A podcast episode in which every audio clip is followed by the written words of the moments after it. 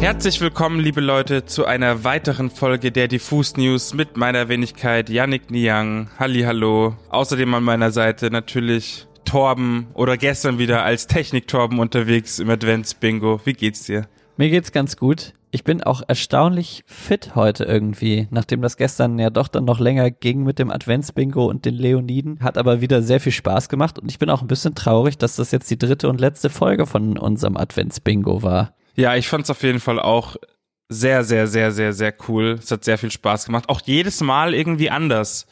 Also mit mir war es ganz anders, als es mit dem Blondmenschen war und dann mit den liebsten Leoniden auch wieder eine ganz andere Dynamik. Hat jedes Mal sehr Spaß gemacht und ich finde es auch ein bisschen schade. Aber vielleicht, wer weiß, nächstes Jahr auf Teufel komm raus, vielleicht nochmal spontan oder einfach weitermachen auf den fünften, auf den sechsten Advent im, im neuen Jahr einfach reinstarten. Ist jetzt eh schon egal. Einfach Ist ja alles anders. weitere Adventstage feiern und äh, Let's einführen. go. Yes.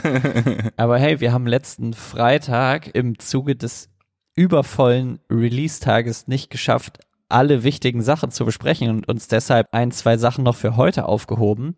Und ich würde gerne mal mit einem Album einer Schweizer Supergroup beginnen. Und zwar haben Faber, Sophie Hunger und Dino Brandao ein gemeinsames Album veröffentlicht. Das heißt Ich liebe dich und ist ein Schweizer Mundartalbum geworden. Finde ich sehr süß vom Titel her schon. Also das ganze Album dreht sich um das Konzept zur Liebe, aber auch um die Liebe zum Rausch, vielleicht kann man auch sagen. So, also ich verstehe nicht so viel Schweizerdeutsch, aber das, was ich verstanden habe, meine ich da rausgehört zu haben. Und genau, das ganze Album ist entstanden, weil die drei Musiker, wie wir alle natürlich, im Frühjahr irgendwie so ein bisschen gestrandet waren und im Lockdown waren und dann haben die in Zürich nichts Besseres sozusagen zu tun gehabt, als zusammen in der Küche Musik zu machen und Songs in Schweizer Mundart zu schreiben. Ganz normaler Move. Im Sommer sind sie dann nach Südfrankreich gefahren, da ging das ja auch alles wieder und haben die Songs dann aufgenommen und man kann sich das so vorstellen, dass da jeder alles gemacht hat. Also dann hat Faber irgendwie mal den Bass geschnappt, dann hat Brandau irgendwie Schlagzeug gespielt, alle haben mal gesungen und so. Das war ein sehr fließender Übergang. Zwölf Titel sind entstanden, alles irgendwie zwischen Chanson, Jazz und Folk im weitesten Sinne, würde ich sagen, sehr minimal instrumentiert. Und genau, ist Schweizer Mundart-Pop. Was ich noch ganz spannend finde, weil wir hier in Deutschland haben ja nicht so viel Ahnung eigentlich von dem, was so in der Schweizer Musikszene abgeht. Deswegen habe ich nochmal so einen kleinen Exkurs vorbereitet zur Schweizer Musikszene, weil ich mich in den letzten Monaten auch Anfang dieses Jahres mal so ein bisschen damit beschäftigt habe, was da eigentlich abgeht. Mhm. Und finde ich ganz spannend. Also ich meine, so Musiker wie Faber oder auch Loredana, Wollte gerade schon sagen. auch Monet 102, die kennen wir ja. Aber ansonsten ist das, was in der Schweiz abgeht, auch gerade auf Schweizerdeutsch, eher so ein bisschen angestaubt, kann man sagen.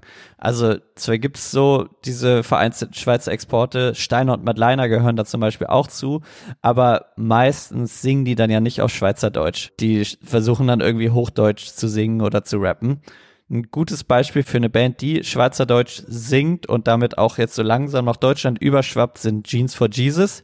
Die machen so ein Hightech-Pop im weitesten Sinne, also sehr hochgezüchtete Popmusik, elektronisch und mit Spielereien. Mhm. Die sind super cool, haben wir auch mal eine Doku über die gemacht, die verlinken wir euch mal in den Show Notes. Und warum Schweizer Mundart-Pop in Deutschland nicht so Anklang findet, kann man gar nicht so genau sagen. Aber was man auf jeden Fall sagen kann, ist, dass so diese Mundartmusik eher traditionelle Werte, volkstümliche Werte vermittelt, so sehr um die eigene Heimat kreist und deshalb natürlich auch bei den in Anführungsstrichen hippen Leuten halt nicht so gut ankommt. Das hat alles eher so einen Schlagerhintergrund und ich habe da auch ein spannendes Zitat gefunden von Stefan Künzli von der Aargauer Zeitung. Der hat gesagt, Schweizer Mundartkünstler sind zu bedauern. Wer Erfolg haben und sich eine anhaltende Existenz als Musiker aufbauen will, der muss sich an die Gesetze und Mechanismen des kleinen deutsch-schweizer Marktes halten. Wichtigstes Gebot, ja nicht anecken, ja niemanden verärgern. Wer polarisiert, wer es sich mit einem Teil der Bevölkerung verscherzt, der wird es schwer haben, der wird gemieden. Und das zeigt, ist schon, ist schon eine, Krass. Eine, eine böse, dolle Aussage.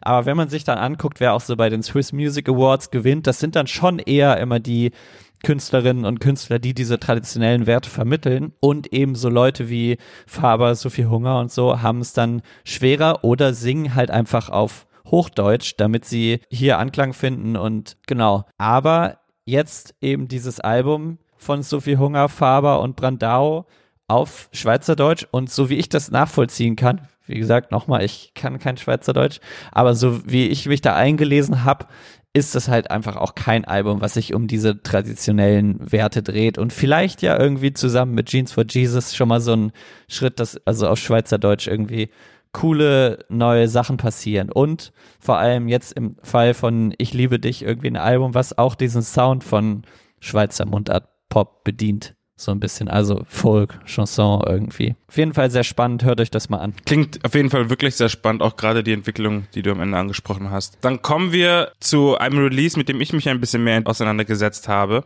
Und zwar Man on the Moon 3, The Chosen von Kid Cudi ist rausgekommen, auch letzten Freitag. Und das ist der dritte Teil der Reihe.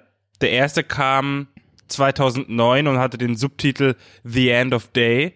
Der zweite kam direkt ein Jahr später und hatte den Subtitel The Legend of Mr. Rager. Ich sag mal so, die Man on the Moon Reihe ist ja für Kid Cudi Fans sehr emotional behaftet. Vor allem, ich glaube, der erste Teil. Ich bin selber nicht so der größte Kid Cudi Fan, muss ich mich ein bisschen outen. Ich kenne natürlich die Hits und ich ich kenne, habe mich sehr viel mit seiner Musik auseinandergesetzt. Aber es wird mir schnell langweilig. Ist einfach nicht so für mich. Ich brauche ein bisschen mehr Action, glaube ich, auf Dauer. Und was ich damit sagen will, ist, dass der dritte Teil ein bisschen actionreicher ist, auch tatsächlich mit Features von Skepta und Pop Smoke. Da kann man sich natürlich fragen, ob Kid Cudi und Pop Smoke jemals was miteinander zu tun hatten, die jemals in einem Raum standen oder ob das einfach nur noch eine weitere Pop Smoke Spur ist, die irgendwo auf irgendeiner Festplatte entdeckt wurde und verwurstet wurde. Ich muss auch ehrlicherweise gestehen, dass Kid Cudi in meinen Augen nicht der krasseste Rapper ist. Das ist eher so das Gesamtpaket, ne? was ihn ausmacht. Genau, voll die Atmosphäre, der Vibe, der Kosmos, das macht's bei ihm auf jeden Fall aus. Und gerade wenn du jetzt irgendwie ihn neben einem Skepta oder neben einem Pop Smoke da stinkt er halt leider komplett ab. Ich dachte zwischenzeitlich, seine Stimme wäre anders oder komisch gemischt. Also es war wirklich mh, mm, ein bisschen schade. Nichtsdestotrotz, auch wenn es jetzt alles hier eher negativ klingt, äh, muss ich sagen, es ist halt wieder 1A Kadi Vibes, 1A Humming Vibes, sehr wholesome. Gleichzeitig rappt er viel über seine Medizin, über Blanz, über Alkohol, über viele Dämonen, viele dunkle Nächte, die Themen, die man halt eben so ein bisschen von ihm schon kennt, aber trotzdem immer so positiv. Es gibt so einen Song, wo er sich so bei Gott bedankt und ich weiß, du bist immer an meiner Seite und es ist so mit so sphärischen Gesumme im Hintergrund. Es ist halt so maximal Kid Cudi. Abgesehen davon, was für dich vielleicht interessant sein könnte, da ist ein Phoebe Bridges Feature drauf. Das habe ich natürlich schon längst gehört. Wie fandest du's? Ich liebe ja Phoebe Bridges, deswegen spannend. Hat dich abgeholt. Ja. Ist gut. Ich mache ja, wenn ich irgendwie zu einem Album was arbeiten soll, ganz oft irgendwie mache ich mir eine leere Notes auf und schreibe mir da einfach so Sachen, Gedanken irgendwie so rein, auch ganz zusammenhanglos. Und da habe ich irgendwie so Trippy Red Vibes mir hingeschrieben bei dem Song Dive. Dann schaue ich mir die Liste irgendwie so zehn Minuten später an und sehe einfach Trippy Red ist auch noch ein Feature auf dem Album. Also man hört auf jeden Fall hier und da auf jeden Fall auch so ein bisschen Inspirationen, sage ich mal. Auch so hier und da Travis Scott mäßig, wobei Travis Scott ja auch super von Kid Cudi selber beeinflusst ist. Es ist ein bunter Mix. Fair enough. Eine Frage habe ich dazu. Ja. Wie siehst du so seine Entwicklung seit dem Kids See Ghost Collabo Album, Mini-Album mit Kanye? Wie hat er sich weiterentwickelt? Also ich fand ja Kids See Ghost sehr cool, mich hat sehr abgeholt und ich muss gestehen, Kid Cudi hat sich nie sonderlich viel für mich entwickelt. Also es ist halt immer mhm. der gleiche stringente Film. Natürlich sind die Sounds ein bisschen nochmal moderner, hier und dann neuerer Beat, hier und da andere Drums und so weiter, aber runtergebrochen bleibt es eigentlich das gleiche. Was ich aber nicht schlecht finde, also die Essenz braucht er ja auch. Das ist ja auch ein bisschen seine Identität und sein Stempel und ja, ein bisschen vielleicht, ein bisschen auf, auf manchen Ebenen. Ja, was ich noch ganz spannend finde, was mir so aufgefallen ist, Kid Cudi ist so jemand, der immer nur so ein bisschen an mir vorbeizieht. Da hört man mal einen Song oder das Album ist jetzt mal durchgehört, weil man es vorgeschlagen bekommt bei Spotify oder Apple Music oder Deezer, wo auch immer ihr eure Musik hört. genau, und was mir da immer sehr aufgefallen ist, dass er so eine stringente Bildsprache hat. Das Albumcover, das ist ja sehr spacig und mit diesen lila, weibigen Farben. Und dann habe ich mal zurückgeschaut und auch sein erstes Man on the Moon Album ist ja in demselben Style ein bisschen orangiger. Voll. Aber ist in dem Style See Ghost, kann man da auch so ein bisschen einordnen. Und sowas liebe ich ja, wenn Künstler so eine Bildsprache durchziehen. Das einzige Negative bei diesem Aspekt ist, wenn ich das Album nur so im Vorbeigehen gesehen hätte, hätte ich nicht gedacht, dass das eine neue Platte ist. Ja, sehe ich. Sieht auch ein bisschen aus wie, nicht wie Fanart, aber bisschen Devin Art mäßig. Hier Kid Cudi Poster, gönnt euch. Aber sehe ich auf jeden Fall. Ich muss auch sagen, diese Bildsprache, also dieses Stringente zieht sich natürlich auch irgendwie in seiner Sprache, die er in der Musik verwendet, ehrlich gesagt, wenn wir jetzt gerade drüber reden. Also ich habe jetzt nicht irgendwie irgendwelche Sätze gehört, wo ich mir dachte, hä, was, das kommt jetzt von Kid Cudi oder wow, krass, dass er das gesagt hat. Sondern es, es bleibt schon immer thematisch bei den ganz großen Themen und den ganz großen Emotionen. Yes. Zu guter Letzt kommen wir noch zu der HörerInnen-Review. Und zwar haben wir euch am vergangenen Freitag dazu aufgefordert, eine Review zu Medusa, dem neuen Album von Loredana, zu schreiben. Und wir haben tatsächlich einige Einsendungen bekommen. Freue ich mich wie immer sehr drüber. Und diesmal haben wir eine ausgewählt, die wir per E-Mail bekommen haben. Und zwar von Alina Z. Mehr weiß ich da über den Namen nicht, aber hey, Alina Z, vielen Dank. Grüße. Du schreibst folgendes. Hey Leute, ich hoffe mal, dass meine Review Gehör findet. Tut sie jetzt in diesem Fall. Ich finde, Loredana hat mit Medusa ein spannendes Album abgeliefert.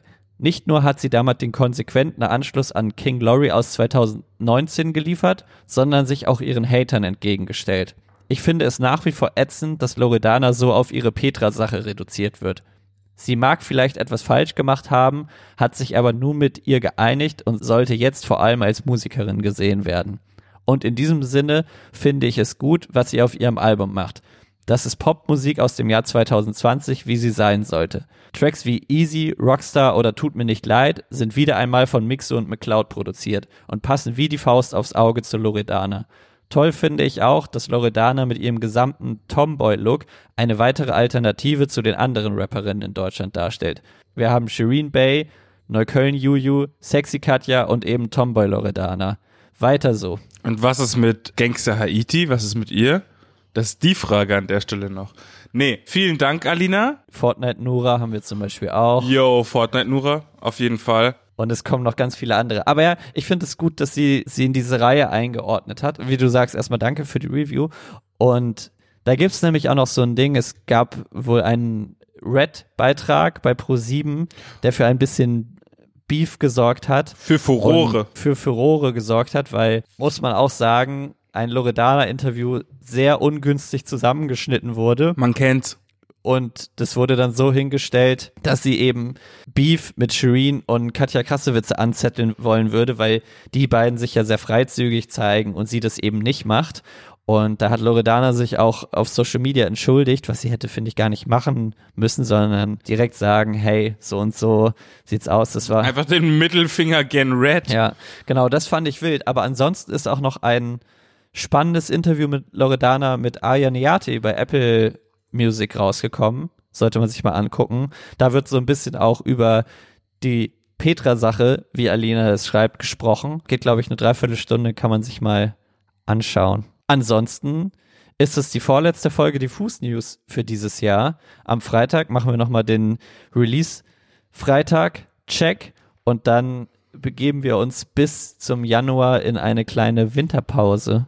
In ein kleines Winterschlummern. Genau. Kräfte tanken fürs neue Jahr und auch ein bisschen weinen, weil die gute Podcast-Zeit jetzt vorbeigeht erstmal. Pausiert ist. Pausiert, aber wir machen weiter, natürlich. Ansonsten, Leute, abonniert diesen Podcast, bleibt zu Hause, bleibt gesund und wir hören uns am Freitagnachmittag, Freitagabend wieder. Sowieso. Bussi, Bussi und bis dahin, macht es gut. Tschüssi.